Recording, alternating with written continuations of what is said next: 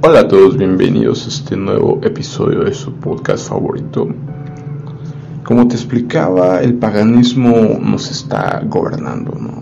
Todas nuestras festividades vienen del paganismo. Como te lo he dicho, si este mundo está gobernado por, por este padre de mentira, obviamente te va a buscar llevar a, a festejar esas esas fiestas, ¿no? ¿Y cómo te lo va a llevar a ello? Pues obviamente por todos los medios que tiene, ¿no? Hoy es muy curioso ver que estas festividades son anunciadas en televisión, en todas las tiendas están ya festejando y te están invitando. Todos te inducen a eso, no hay que festejar esto, nuestras tradiciones, nuestro pero en realidad son nuestras tradiciones. ¿No se has puesto a pensar eso? ¿O simplemente eres un borrego que, que hace lo que los demás le dicen? Date cuenta que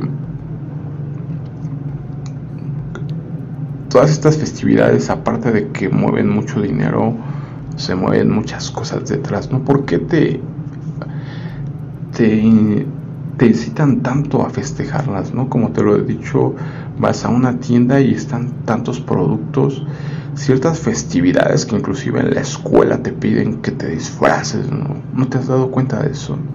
Que hay que disfrazarse, concursos de disfraces.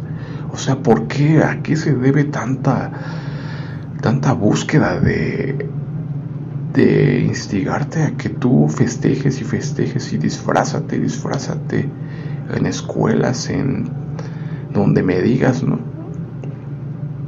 Pues todo esto va con conforme a lo que a lo que simboliza porque date cuenta que todo esto es en base a simbolismos a cosas ocultas. Quizás tú no te has dado cuenta de todo lo que se mueve detrás pero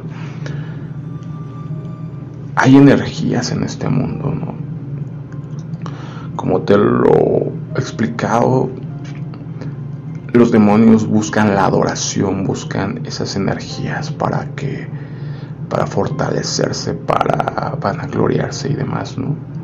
Entonces, por eso desde la antigüedad implementaron culto a los ídolos que no son otra cosa que demonios, sacrificios, todo esto es energía para los demonios, para estas entes, ¿no? Y se llenan de estas energías de forma de formas diferentes que los humanos tontamente no lo sabemos y vamos ahí como como lelos. Date cuenta que en lugares estratégicos se ponen estatuas, estatuas de estas estos ídolos. Últimamente se puso una estatua de Dios Moloch en el Coliseo Romano autorizado por el, por el Papa, por el Papa Bergoglio, por el Vaticano. Y todas estas deidades que están en lugares en lugares específicos son con eso para llenarse de esta energía de esta adoración. Cuando tú empiezas a ver las estatuas las imágenes que hay en en el Vaticano te das cuenta de que por qué están ahí no porque hay mucha gente que va a adorar en teoría creyendo que van a adorar a Cristo, pero pues ahí nunca vas a encontrar a Cristo, no realmente hay todo menos a Jesús. Entonces con base a eso, las festividades de adoración a los muertos, culto a los muertos, se basan en eso, en buscar la adoración a los muertos, que tal cual es una abominación. Nos prohíbe tajantemente Dios consultar a los muertos, nos prohíbe la adoración a los muertos. Pues no es muy claro Dios, ¿no? Nos dice, no te harás imagen ni semejanza de cualquier cosa que está en el cielo, en la tierra o debajo de ella, ¿no? O sea, ni muertos, ni vivos, ni ángeles, ni estrellas, ni sol, ni luna, nada. Porque todo fue creado por Dios, ¿no? El único que merece la adoración, el que es digno de adoración es el creador, no su creación. Los demonios, los muertos. Entonces date cuenta que cuando tú colocas una ofrenda para un muerto, los muertos, el hombre está destinado a morir solo una vez y de ahí al juicio, ¿no? La Biblia es muy clara. Quiero que te quedes, que te quede en claro eso, ¿no? Entonces, si tú le estás poniendo una ofrenda a un muerto, en realidad a quién se le estás poniendo. O sea, ponte a pensar, ¿no? El muerto ya está muerto. El muerto o está en el infierno o está en el cielo, pero no va a venir. Esa creencia es una creencia de los druidas donde ellos creían que se abría un portal en estas fechas, ¿no? El 31 de octubre, donde surge el Halloween. Y en base a eso es que ellos creían que se abrían estos portales y venían estos... Ellos adoraban a dioses de la naturaleza y entre otros dioses, otras deidades. Entonces esos días para ellos eran de mucha espiritualidad porque se abrían los portales. Y eh, obviamente ellos iban y recolectaban. Bueno de hecho sabemos que de ahí viene el Halloween porque ellos iban y recolectaban tanto víveres como personas para sacrificios y aquellos que no daban digamos lo que estos druidas pedían les dejaban ya sea, podían dejarte dos cosas. Si tú entregabas lo que te pedían, te dejaban esta calabaza, ¿no? Esta calabaza con la vela, que la vela hecha, era hecha de, de grasa humana. O si no aceptabas, te dejaban un, pentagrama para que los demonios te aterrorizaran y acabaran con tu paz y con tu casa. Era lo que hoy se denominaba dulce o truco o travesura. La travesura era esa, te dejaba una maldición para que los demonios hicieran lo que quisieran. Si aceptabas y entregabas a una virgen o a alguien para un sacrificio, te dejaban esta calabaza para que se viera iluminada tu casa y los, y los demonios no te atacaran. De ahí se basa el disfrazarse, porque se disfrazaban para que confundir a los demonios y ellos mismos no ser atacados, ¿no? Entonces, cuando empiezas a ver la aberración que es todas estas festividades de Día de Muertos de Halloween, que vienen ligadas al satanismo, porque te invito a que investigues por ti mismo.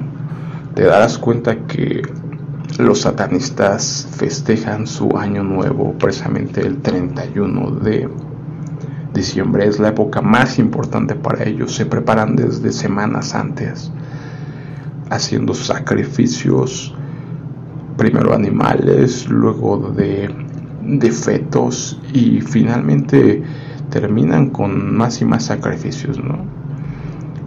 porque para ellos es la época más importante. Por esto mismo, porque este carnaval de Halloween, esta época de muertos, para ellos llena demasiada energía y hay esa adoración a la muerte, al fin de cuentas es lo que, lo que se busca, ¿no? Adorar a los muertos darles veneración a los muertos aquí en México, como te lo he dicho, poniendo altares para personas que ya no van a regresar. ¿A quién están recibiendo ese altar? Entonces quiero que empieces a pensar por ti mismo, que ya no estés cegado por todas las mentiras del engañador, de este padre de mentira. Es hora de que vuelvas a la luz, que estés pegado a Dios porque Jesucristo nos ha dicho que Él es la luz y esa luz nadie puede apagarla. Es la luz que brilla para siempre. Entonces quiero que hoy te pongas a reflexionar de si en realidad son nuestras tradiciones, ¿no? Porque esas tradiciones aquí en México se remontan a, a esas épocas donde a su vez también se adoraba la muerte, ¿no? La veneración a los muertos que siempre ha existido. Y pues por donde lo quieras, no tiene nada de bueno esta, estas festividades. Son festividades paganas, diabólicas y posiblemente festividad de muertos sea la peor, ¿no? Porque ya te lo he dicho, es una fecha satanista, el año nuevo satanista. Es época de sacrificios, época de maldad de brujas, donde se menciona que es la época de mayor poder para las brujas, ¿no? Inclusive por ahí escuchaba y leía que se selecciona precisamente una bruja se casa ese día con Satanás, ¿no? O sea, es una fiesta enorme del satanismo. Y tú estás siendo parte de ella cuando te disfrazas, cuando pones tus altares. Estás mandando toda esa adoración para esos satanistas, para ese padre de mentiras principalmente, ¿no? Entonces mi llamado de atención es que ya dejes de estar adorando a los muertos, que dejes de estar rindiendo culto a la muerte y que adores al Dios vivo, al único que merece adoración. Que ya dejes de estar perdiendo el tiempo con, con todas esas tonterías que hacemos, ¿no? Que nos enfoquemos en lo que realmente nos es de provecho. Porque existen dos caminos, el camino de adoración a los muertos y adoración a ídolos y dejarnos llevar por el pecado. Por ese camino solo nos llevará a la muerte. Muerte espiritual, muerte física. Mientras el camino de, de salvación es solo uno, ¿no? una puerta angosta, un camino angosto, un camino estrecho que, que solo nos es llevado por Jesús, ¿no? Entonces ya deja de perder tu tiempo con esas tradiciones paganas y enfócate en lo que realmente es de provecho. Lo que realmente nos edifica, nos fortalece y nos da la salvación y la vida eterna. No, no cambiemos este corto, corta estancia en este mundo por, por creer que que todo no pasa nada y perdamos la vida. Esa es mi reflexión de, de este día. Espero que te quedes con eso en tu cabecita y que lo pienses, lo analices y que empieces a pensar por ti mismo en base a la Biblia, en base a lo que Jesús nos enseñó, en base en tener a Jesús en tu corazón que Él sea lo más importante para ti. Por mi parte sería todo, nos vemos en otro episodio.